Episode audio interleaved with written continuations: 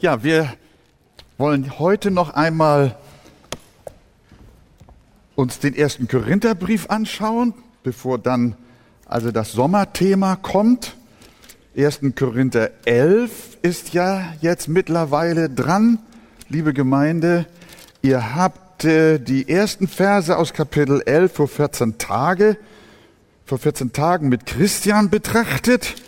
Da war das Thema die Bedeckung des Hauptes, Kopfbedeckung der Frau. Ich habe gehört, dass das ein sehr interessantes, aber auch sehr ein Thema war, das für viele auch eine Hilfe war, es zu betrachten. Und heute ist von Vers 17 bis Vers 34 dran. Das ist das Thema des Abendmahls. Und ich werde mit euch aber um der Kürze willen zunächst einmal nur die Verse 23 bis Vers 26 lesen und dann in einem zweiten Abschnitt vor dem zweiten Teil der Botschaft dann die letzten Verse des elften Kapitels. Also stehen wir nochmal auf, liebe Geschwister, und äh, wollen 1. Korinther 11 von Vers 23 bis Vers 26 lesen.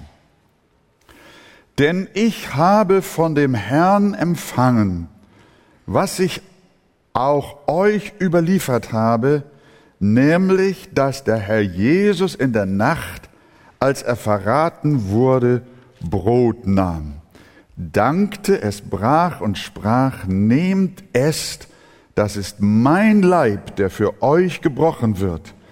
Dies tut zu meinem Gedächtnis. Desgleichen auch den Kelch nach dem Mahl, indem er sprach, dieser Kelch ist der neue Bund in meinem Blut. Dies tut, so oft ihr ihn trinkt, zu meinem Gedächtnis. Denn so oft ihr dieses Brot esst und diesen Kelch trinkt, verkündigt ihr den Tod des Herrn, bis er kommt. Bis dahin zunächst einmal nehmen wir Platz miteinander. Es gab äh, viel Abendmahlsmissbrauch in der Korinther Gemeinde. Das lesen wir in den ersten Versen des Abendmahlsabschnittes. Und Paulus hat sich genötigt gesehen, die Korinther noch einmal daran zu erinnern, welche Bedeutung das Abendmahl eigentlich hat. Er hat sie informiert, damit sie auch das Abendmahl angemessen feiern. Und äh, dann im Weiteren, da kommen wir dann später drauf, geht es um die Frage, wie soll man sich für das Abendmahl vorbereiten? Und das sind sehr wesentliche Themen. Zunächst also Paulus über die Bedeutung des Abendmahls. Eine Bedeutung des Abendmahls ist Dank, Anbetung, Dankfest.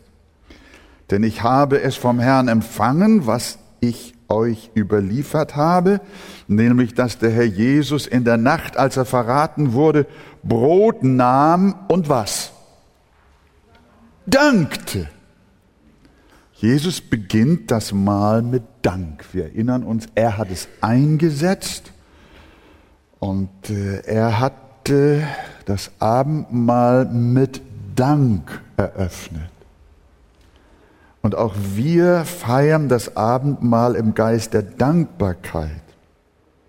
Wir wollen mit großem Dank für Golgatha das Abendmahl feiern und es unseren Herzen bewusst machen, dass es keine Selbstverständlichkeit ist, dass wir dabei sein dürfen, dass wir Erlösung erfahren haben durch das kostbare Blut unseres Herrn.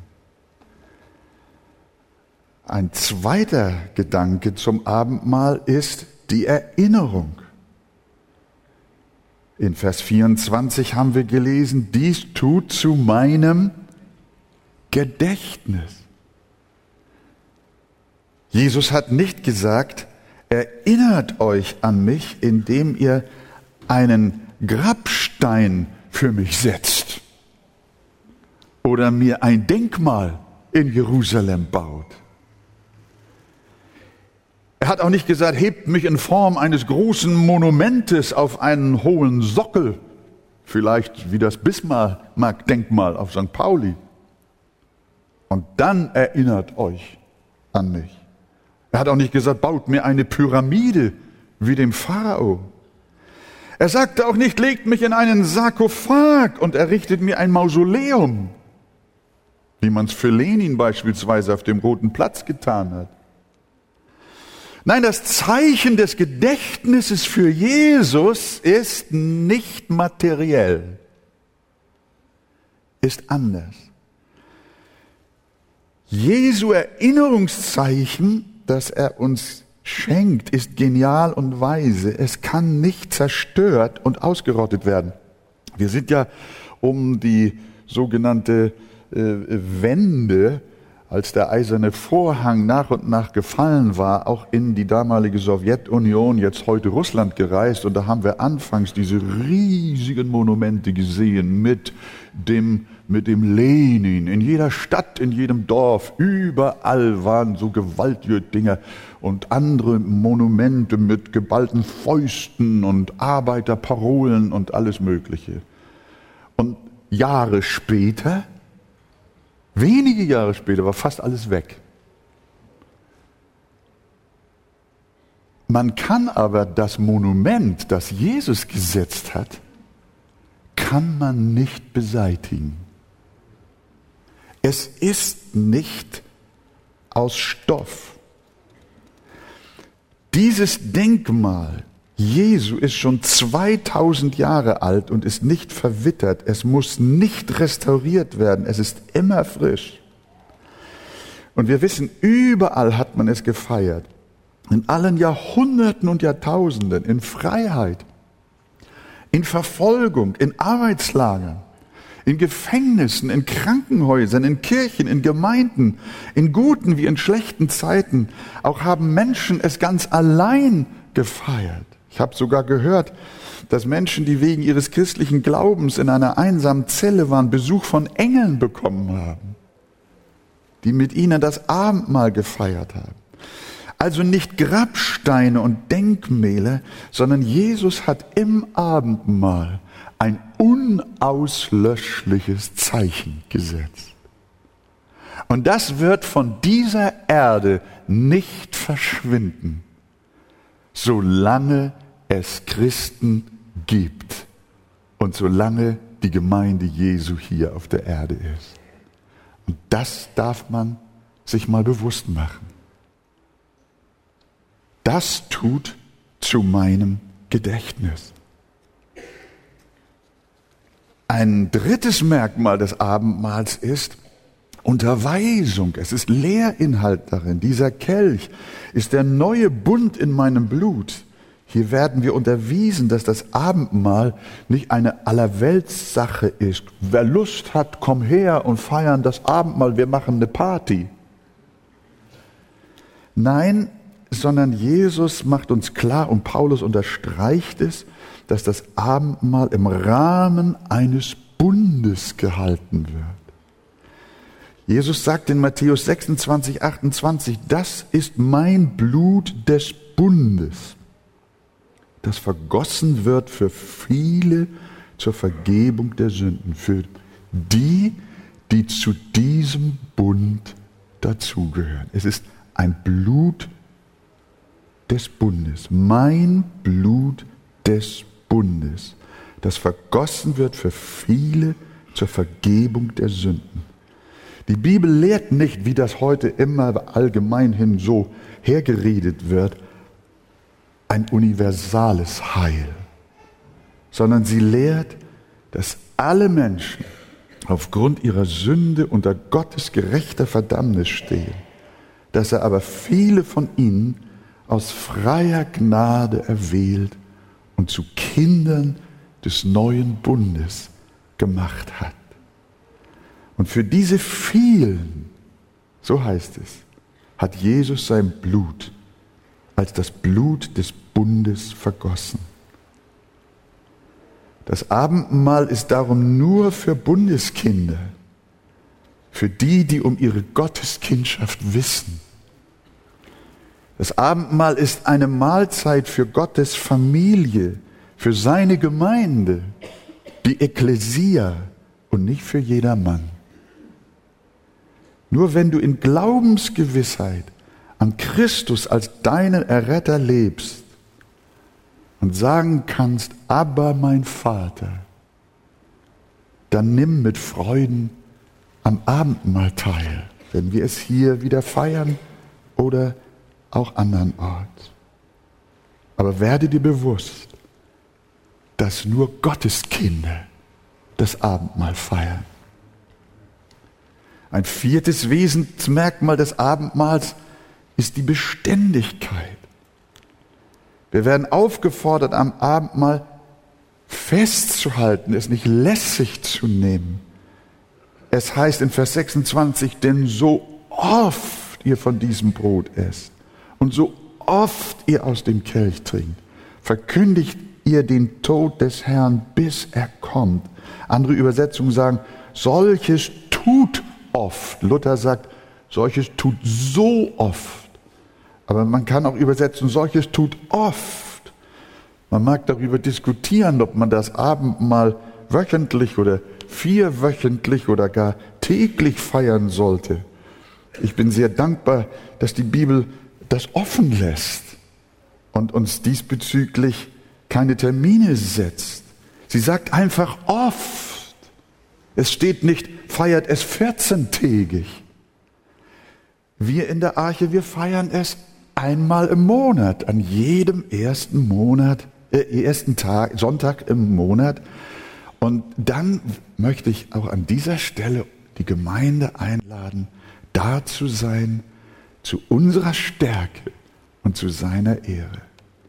Aber dieses solches tut, so oft ihr esst und trinkt, zeigt, dass wir doch täglich Vergebung haben und Vergebung brauchen, weil wir uns täglich verfehlen, weil wir immer wieder von der Sünde übereilt werden. Die Taufe ist nur einmal.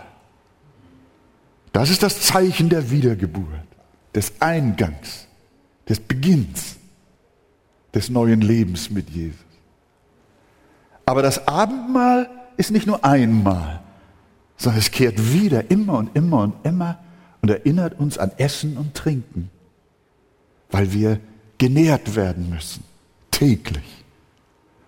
Und es erinnert uns, dass wir täglich durch das teure Blut Jesu Christi zur Vergebung unserer Sünden leben. Also wir, wir feiern es beständig als ein Zeichen dafür, dass wir nicht nur einmal, sondern unser ganzes Leben lang bis ans Ende unserer Tage das teure Blut Christi brauchen zur Reinigung unseres Lebens. Und solange Christen auf dieser Erde sind, werden sie Abendmahl halten, bis er kommt. Der nächste Gedanke, der auch hier drin steckt, ist, das Abendmahl bedeutet Verkündigung. Denn so oft ihr dieses Brot esst und diesen Kelch trinkt, verkündigt ihr den Tod des Herrn. Also wenn wir Abendmahl feiern, steht keiner auf der Kanzel und predigt, aber die ganze Gemeinde predigt. Die ganze Gemeinschaft gibt eine Botschaft ab. Und sie verkündigt, was denn? Den Tod des Herrn. Paulus sagt nicht, dass wir die Geburt des Herrn verkündigen im Abendmahl. Natürlich, Weihnachten verkündigen wir die Geburt des Herrn und die Bibel verkündigt die Geburt des Herrn, die Menschwerdung. Aber wenn es um die Frage des Abendmahls geht, ist eine ganz besondere, schwerpunktmäßige Verkündigung dran. Und das ist die Verkündigung seines Todes. Es gibt ja eine Tendenz, dass man heute das Kreuz nicht mehr mag. Es ist für viele ein Gewaltsymbol. Wir sind ja heutzutage im Vergleich zu früher alle Gutmenschen und lehnen Folter und Gewalt ab. Und darum will man dieses christliche Zeichen nicht mehr. Und vielerorts soll es absolut auch von den Wänden öffentlicher Räume abgenommen werden. Wenn wir Abendmahl feiern, verkündigen wir in der Tat nicht die Krippe, wir verkündigen auch nicht die Zeichen und Wunder Jesu. Wir verkündigen an dieser Stelle auch nicht die Auferstehung oder auch die Himmelfahrt. Nein, wir verkündigen seinen Tod. Das ist wichtig. Und darum geht es. Das ist der Kern des Evangeliums. Der Sühnetod Christi. Der stellvertretende Opfertod unseres Heilandes ist die Narbe, ist die Achse, um die sich das ganze Rad des Evangeliums dreht und auch unser ganzer Glaube. Jesus hätte ins Fleisch kommen können. Er hätte noch mehr Wunder tun können. Er hätte sogar sterben und auferstehen können äh, wie ein normaler Mensch. Aber wenn er nicht stellvertretend den Opfertod am Kreuz für unsere Sünde gestorben wäre, gäbe es keine Erlösung. Und darum predigen wir im Abendmahl den Tod unseres Herrn, den Tod Christi. Ein weiterer Punkt ist, ein sechster, das Abendmahl wird uns auch als Speise dargestellt. Es heißt ja, wir sollen essen, nehmt und esst und trinkt. Das Ganze ist natürlich bildhaft gemeint. Wir essen wohl wirklich und wir trinken auch wirklich. Wir bilden uns das nicht ein. Wir geben das Brot herum und auch den Kelch herum und wir nehmen es zu uns als eine Speise. Er nahm das Brot und dankte und brach es und sprach, nehmt es. Er hat nicht gesagt, betrachtet es. Er hat nicht gesagt, meditiert darüber, sondern er sagt, esst, esst, das ist mein Leib und trinkt, denn das ist der Kelch, der neue Bund in meinem Blut. In Johannes 6 hat der Heiland gesagt, wer mein Fleisch isst und mein Blut trinkt, der bleibt in mir und ich in ihm. Da hat Aufruhr gegeben unter der Zuhörerschaft Jesu, als er das gesagt hat. Jetzt sollen wir sein Fleisch essen, wir sind doch keine Menschenfresser. Wo will der mit uns hin? Das ist ja barbarisch. Und viele haben, wenn ihr dann Johannes 6 mal zu Ende lest, dem Herrn den Rücken gekehrt, weil sie dieses Geheimnis nicht verstanden haben. Wenn wir Abendmahl feiern, ist das zwar ein äußeres Zeichen, das ist wahr, aber wir essen und trinken ganz real, weil wir damit ausdrücken dürfen, wir nehmen Jesus Christus buchstäblich in uns auf, sein Leib und sein Blut. Wir verkündigen mit dieser Handlung, dass wir Jesus in uns aufgenommen haben und wir eins mit ihm geworden sind. In Johannes 17, 21 heißt es, wie du, Vater, in mir bist und ich in dir, wie der Vater und der Sohn ineinander sind, eins. So sollen auch sie in uns ein. Das heißt, wir sind verschmolzen in ihm. Paulus drückt das einmal so aus und sagt, nun lebe nicht ich, sondern Christus lebt in mir. Christus in euch, die Hoffnung der Herrlichkeit.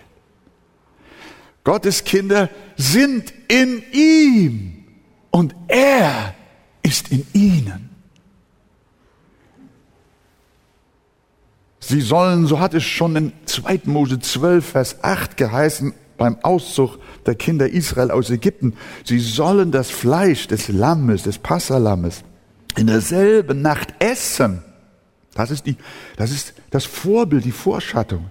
Am Feuer gebraten, mit ungesäuertem Brot, mit bitteren Kräutern sollen sie es essen. Und jetzt, und nichts davon übrig lassen bis zum anderen Morgen.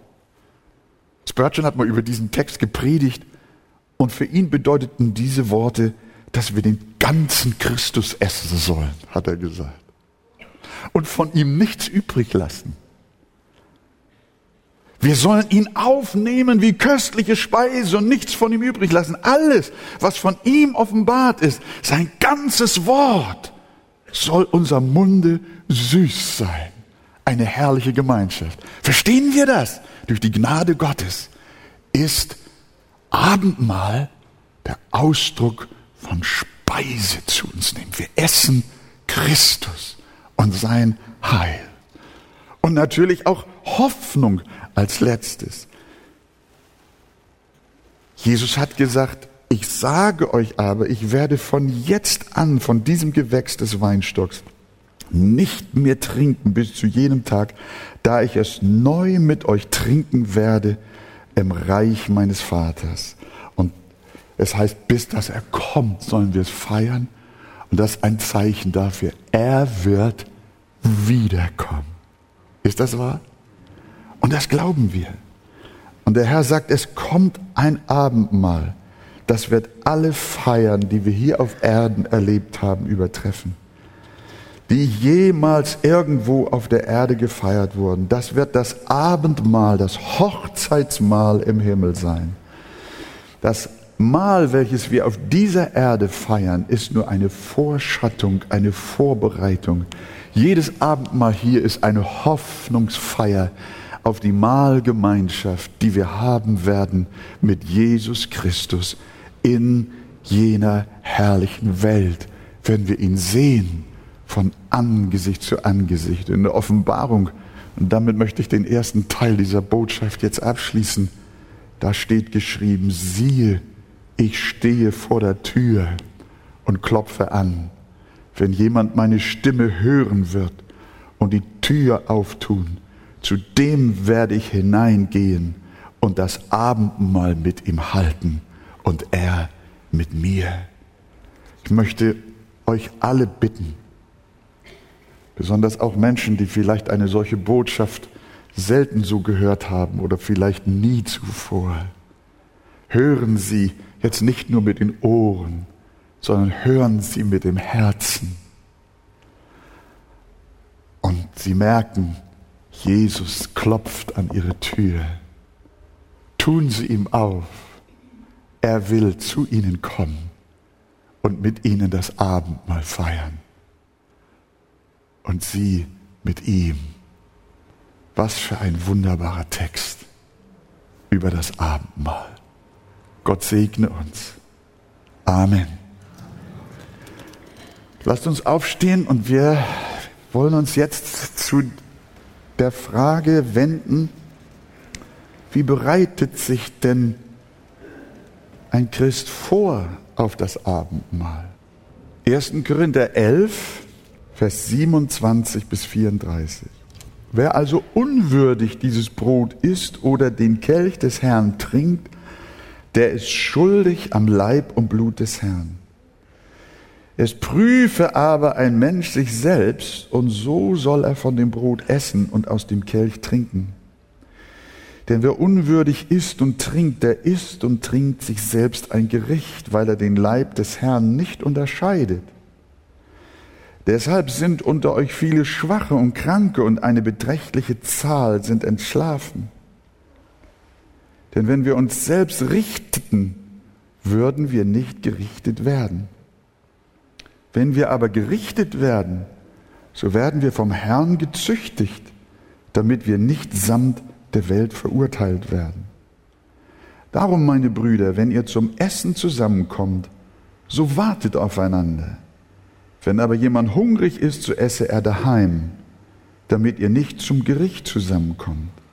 Das Übrige will ich anordnen, sobald ich komme. Das ist ein spannender Text. Danach sind wir schon oft gefragt worden. Und wir beten, dass der Herr uns Gnade schenkt, ihn auch heute Morgen richtig auszulegen und zu verstehen. Wir nehmen Platz miteinander.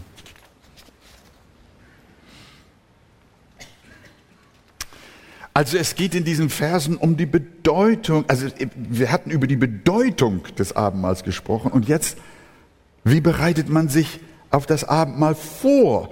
Und Paulus sagt, wer unwürdig dieses Brot isst oder den Kelch des Herrn trinkt, der ist schuldig am Leib und Blut des Herrn.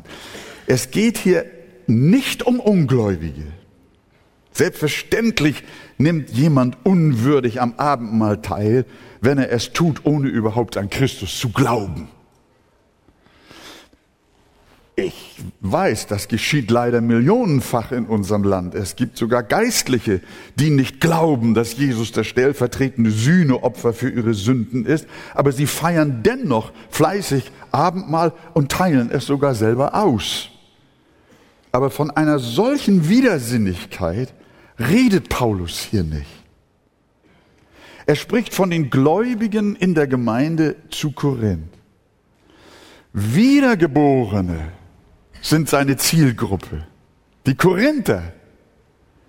Sie müssen dringend lernen, das Mahl des Herrn angemessen zu feiern.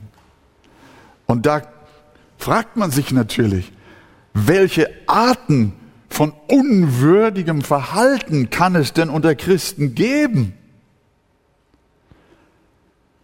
Ich glaube, ein paar Dinge sind schnell aufgezählt. Das Mahl auch als Gotteskind nur gewohnheitsmäßig zu feiern, nur es als ein nur rituell zu erleben, ohne dass das Herz beteiligt ist. Also nur äußere Teilnahme, ohne innerlich dabei zu sein. Die Gedanken sind überall, nur nicht, wie man so schön sagt, bei der Sache. Das ehrt doch den Herrn Jesus nicht. Das ist Missbrauch, Leichtfertigkeit. Es gibt auch Christen, die meinen, dass die Abendmahlzeremonie selbst sündenvergebende Kraft hat. Manchmal haben Leute zu mir gesagt, ich habe doch wieder so viel verkehrt gemacht in der Woche, ich muss dringend wieder zum Abendmahl. Das ist ein Missverständnis. Die Vergebung der Sünden empfangen wir nicht durch das Ritual der Feier, nicht durch den Vorgang, des Abendmahls, sondern die Vergebung empfangen wir nur durch den lebendigen Glauben an Jesus Christus. Christus ist in uns durch den Heiligen Geist. Und wir bitten ihn um Verzeihung. Und das Abendmahl ist eine äußere Unterstreichung, ein Zeichen, eine Verkündigung, wie wir gehört haben. Vergebung empfangen wir überall, wo wir mit demütigem und bußfertigem Herzen Jesus bitten. Dafür müssen wir nicht Abendmahl feiern, um Vergebung unserer Sünden zu haben. Du musst nicht vier Wochen mit deinen Sünden rumlaufen, um dann endlich die Last deiner Schuld loszuwerden, wenn wieder Abendmahl dran ist. Sondern Vergebung kannst du bei dir zu Hause in deiner Küche haben. In dem Moment, wo du gerade deine Frau wieder angeranzt hast, kannst du sofort in dich gehen und sagen, Herr, vergib mir. Am besten geh in dein Schlafzimmer alleine, fall auf deine Knie, weine und sage, Gott sei mir Sünder gnädig, vergib mir, dass ich wieder so ein launischer Hund gewesen bin. Und Jesus vergibt durch sein Blut ohne Abendmahl. Das muss man verstehen. Du kannst Vergebung am Schreibtisch, im Auto und überall empfangen. Das Abendmahl ist ein Erinnerungszeichen, ein Anbetungs- und Dankfest, dass der Heiland uns aufgrund seines Opfertodes unsere Sünden bereits vergeben hat. Du feierst die Vergebung im Abendmahl. Du suchst sie nicht im Abendmahl. Unwürdig das Abendmahl nehmen heißt also auch, es nicht gemäß biblischen Verständnisses zu nehmen. Andere kommen in einem Geist der Bitterkeit und Unversöhnlichkeit gegenüber anderen Christen zum Tisch des Herrn. Manche haben sogar versteckten Hass gegen einen anderen. Damit kommen sie nicht nur in den Gottesdienst, sondern damit feiern sie auch Abendmahl. Aber wer mit Groll im Herzen das Abendmahl feiert, der feiert es unwürdig. Dann gibt es Christen, die an anderen Sünden festhalten, aber nicht Buße tun. Manche beispielsweise leben im Ehebruch, in, in Unzuchtsünden. Andere betreiben permanent üble Nachrede oder frönen götzendienerischen Liebhabereien. Nur wenn wir aus der Vergebung lebend mit reinem und hingegebenem Herzen bereit sind, in Anbetung, Dankbarkeit und Ehrerbietung zum Tisch des Herrn zu kommen, feiern wir das Abendmahl würdig. Du kannst nicht das Abendmahl würdig feiern, einen unbiblischen Lebensstil zu führen und an ihm festzuhalten und gleichzeitig den Segen des Abendmahls suchen. Das geht nicht. Sonst machen wir uns schuldig, sagt Paulus. Wer unwürdig dieses Brot isst oder den Kelch des Herrn trinkt, der ist schuldig am Leib und Blut des Herrn. An wen machen wir uns schuldig? An unseren Schwestern und Brüdern? Natürlich. An der Gemeinde? Das auch.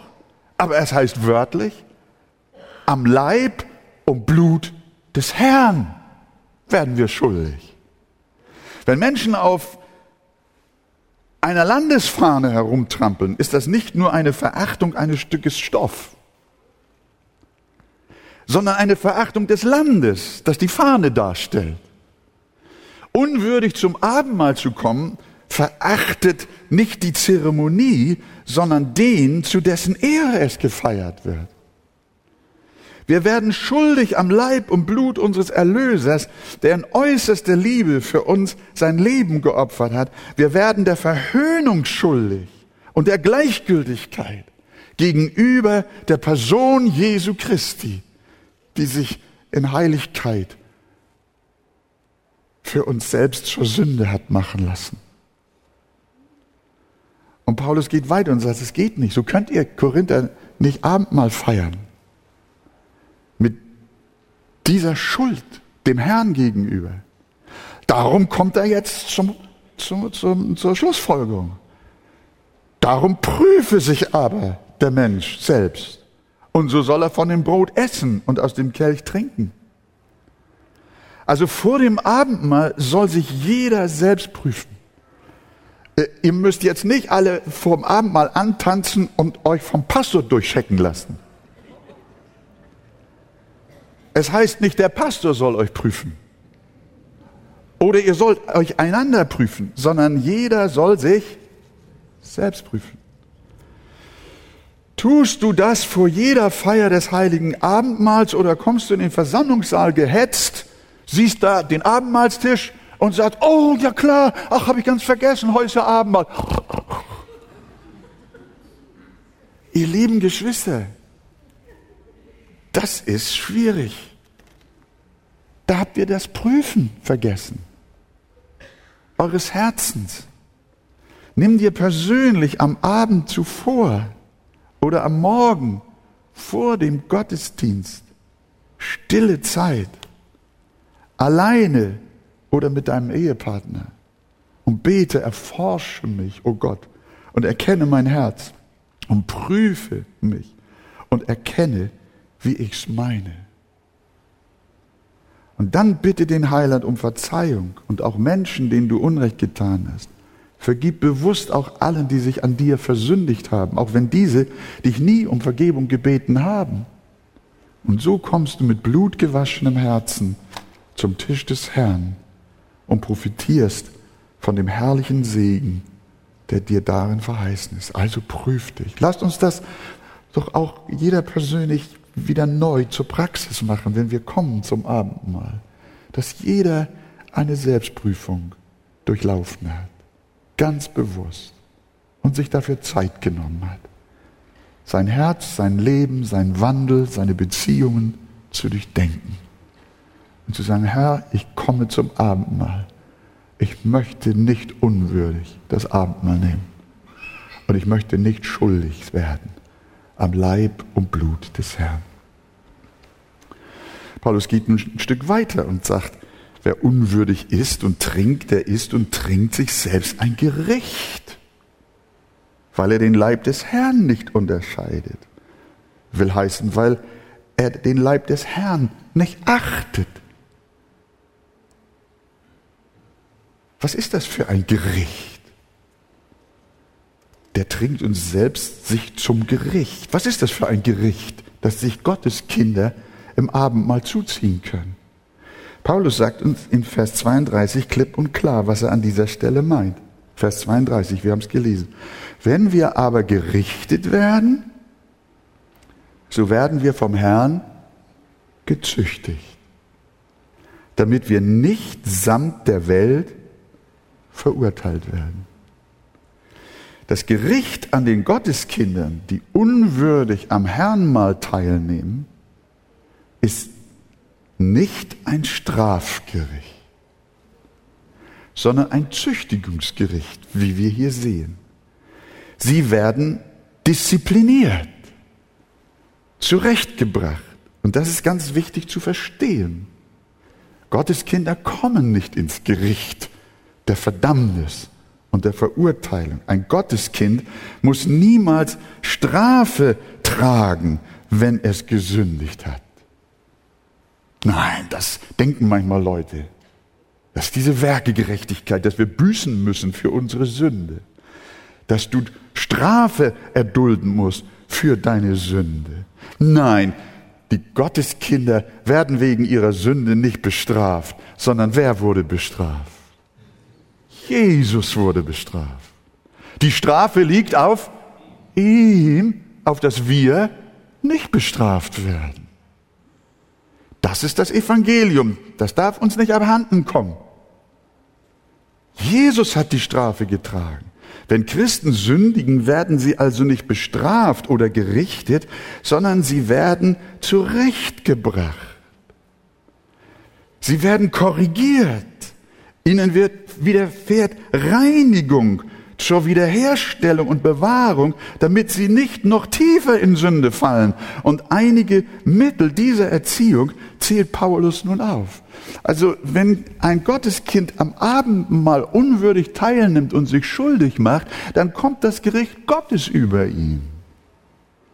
Und das meint, er behandelt euch wie ein Vater sein Kind richtig an die Kandare nimmt. Wenn wir gerichtet werden, so werden wir gezüchtigt, damit wir nicht mit der Welt verdammt werden.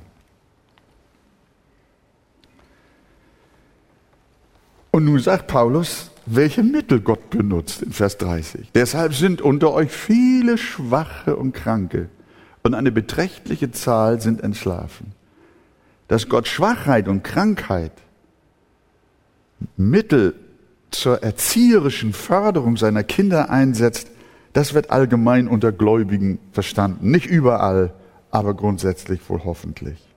Paul, Petrus sagt, denn wer am Fleisch leidet, der hört auf mit Sünden. Wer krank oder schwach ist, der lebt in der Regel näher bei Gott. Er lernt Geduld und für kleine Heilungsfortschritte dankbar, wenn er wieder seinen Finger bewegen kann, wenn die ganze Hand lahm war. Er mäßigt seinen Stolz. Welch ein Segen, wenn Gott Gottes Kinder auch in dieser Weise erzieht und sie zurechtbringt und sie züchtigt. Aber inwiefern kann sogar auch der Tod eine Disziplinarmaßnahme sein, wurde ich oft gefragt. Das Ziel des Herrn dabei ist nicht Verdammnis. Die erlitt, wie wir schon gesagt haben, Jesus am Kreuz. So gibt es nun keine Verdammnis mehr für die, die in Christus Jesus sind. Das göttliche Ziel der Disziplinierung seiner Erlösten ist nicht Verdammnis, sondern Bewahrung davor, damit wir nicht samt der Welt verdammt werden, wenn sich ein wiedergeborener Christ gehen lässt und sich in mancherlei Sünde verstrickt und dann auch noch die Ehre Christi beim Abendmahl verletzt, kann es durchaus sein, dass Gott ihn wegnimmt, um ihn vor Schlimmerem zu bewahren. Darum sind eine, wie heißt es, eine große Anzahl schon entschlafen. Eine beträchtliche Zahl, sagt hier die Schlachterübersetzung, sind entschlafen. Im neuen Bund hat der Herr sich verpflichtet, die Seinen zu bewahren und ihr Heil absolut sicherzustellen. Eine russische Mutter weinte um ihren bekehrten, aber viel zu früh verstorbenen Sohn. Und sie kam mit ihren Tränen zu mir. Aber auf einmal hielt sie inne und dann sagte sie, aber Bruder, Gott hat mir gesagt, wer weiß, wovor er den Jungen bewahrt hat. Das habe ich häufiger gehört. Wenn Söhne und Töchter früh weggenommen wurden, dass Eltern dann sagten, wer weiß, was mit seinem Leben passiert wäre. Ein Weg, seine Kinder bis ans Ende zu bewahren, ist der, dass er sie rechtzeitig zu sich in seine ewige Sicherheit bringt. Darum sagt Paulus, und eine beträchtliche Zahl sind entschlafen. Liebe Geschwister, wir wollen daraus nicht folgern und dürfen daraus auch nicht folgern, dass jeder Tod eines Gotteskindes diese Ursache hat. Darum sollten wir auch nicht spekulieren, ob der Tod des einen oder anderen in unserer Gemeinde eventuell mit einer unwürdigen Teilnahme am Abendmahl oder mit anderen Sünden zusammenhängt. Das steht uns nicht zu. Paulus sagt, ihr prüft euch selbst. Und Gott in seiner Souveränität entscheidet, welche Erziehungsmaßnahme zur Rettung seiner Kinder nötig ist. Den einen lässt er krank werden, damit er aufhört, weiter in der Sünde so rumzuwühlen. Und über dieses Hilfsmittel ihn wieder auf die Spur, wieder auf das Fragen zu bringen, Herr, ich war auf Abwägen, hilf mir. Aber beim anderen sagt er, komm, das macht keinen Sinn mit dir, ich nehme dich raus und bring dich in Sicherheit. Damit die brüllenden Löwen am Ende nicht doch noch über dein Leben die Oberhand gewinnen. Aber uns steht nicht zu, wie der Herr an uns wirkt. Das weiß Gott allein. Für uns ist nur wichtig zu wissen, dass solch ein Zusammenhang es durchaus gibt. Wenn wir fragen, warum Christen sterben, gibt die Bibel verschiedene Antworten. Eine Antwort ist ganz einfach. Psalm 90, Vers 10. Unser Leben wird 70 Jahre und wenn es hochkommt, 80 Jahre. Wenn jemand äh, schon ziemlich die 70er erreicht hat oder gar noch darüber und jemand fragt, ja, warum ist er gestorben? Na du liebe Zeit, das ist eine komische Frage. Das ist eine komische Frage. Das ist doch das Maß, das uns der Herr überhaupt gegeben hat. Und wenn du dieses Maß geschenkt bekommen hast, das biblische Maß, dann wollen wir Gott danken und ihn preisen. Mit welchen Ansprüchen kommen wir denn? Und mit welchen Erwartungen? Also, wer in diesen Altersbereichen stirbt, da ist die Sache völlig klar und geregelt. Ein anderer Grund ist schlicht der Ratschluss des Herrn, dass Gottes Kinder sterben. Meine Zeit steht in deinen Händen. Und alle Tage waren in deinem Buch geschrieben, die noch werden sollten und von denen keiner da war. Also liebe Schwester, lieber Bruder, Ruhe in der wunderbaren Vorsehung deines Herrn. Es kann auch sein, dass Gott manche seiner Kinder schon frühzeitig im Himmel braucht. Wenn wir jetzt also einen 30-Jährigen hätten, der Herr möge es vermeiden und es möge nicht so sein. Aber wenn das doch eintreten sollte, dann müssen wir nicht fragen, Abendmahl, Sünde, Alter kann es noch nicht sein, er ist erst 30. Es kann auch sein, dass Jesus sich besonders in ihn verliebt hat und ihn schon daheim haben will. Zu höheren Aufgaben. Es kann sein, dass Gott ihn im Himmel braucht, eine starke Sehnsucht nach ihnen hat. Ich denke an Stephanus, der als Märtyrer in ganz jungen Jahren starb. Wir haben von heiligen Menschen gehört, die so sehr mit Jesus verbunden waren, dass er sie alsbald in seine Herrlichkeit aufnahm. Kostbar ist in den Augen des Herrn der Tod seiner Heiligen. Das muss man mal anhören. Aber die Bibel sagt uns eben auch, dass Christen vor der normalen Zeit weggenommen werden können, wenn sie sich nicht erziehen lassen wollen, aber nicht aus Strafe, sondern aus Liebe. Er will nicht, dass eines seiner Kinder verloren geht. Er will, dass keines mit der Welt verdammt wird.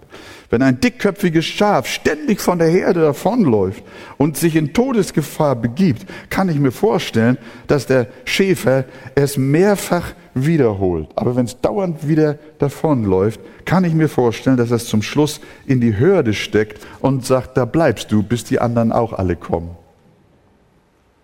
Und vielleicht sind einige von uns schon im Hause der ewigen Geborgenheit, weil sie hier unten auf Erden noch zu viele Dummheiten gemacht hätten. Gewiss hat eine solche Maßnahme auch einen erzieherischen Effekt auf alle anderen Schafe, wie bei Ananias und Sapphira. Könnt ihr euch an diese Geschichte erinnern? Gott nahm sie heim wegen ihrer Heuchelei. Und zugleich kam eine Furcht über alle anderen. Aber die Botschaft bleibt dennoch wunderbar und tröstlich. Der gute Hirte Jesus hat immer nur ein Ziel. Er will keines der Seinen verlieren. Sie sollen alle selig werden. Darum erzieht und züchtigt er sie, dass sie nicht mit der Welt verdammt werden. Das ist unsere Bestimmung und das ist ein wunderbarer Trost. Und dieser Text ist ein Aufruf, in der Heiligung zu wachsen, im Gehorsam zu leben, Sünde zu lassen, nicht unwürdig das Abendmahl zu nehmen, damit Gottes Erziehungsmaßnahmen nicht zu hart greifen. Wir möchten ihm folgen und Jesus immer ähnlicher werden, damit er Wohlgefallen an uns hat, wie er es hatte an seinem geliebten Sohn Jesus Christus. Und wenn ihr nach einer solchen Predigt noch Amen sagen wollt, dann dürft ihr das. Amen. Gott segne euch und lest den Text nochmal durch.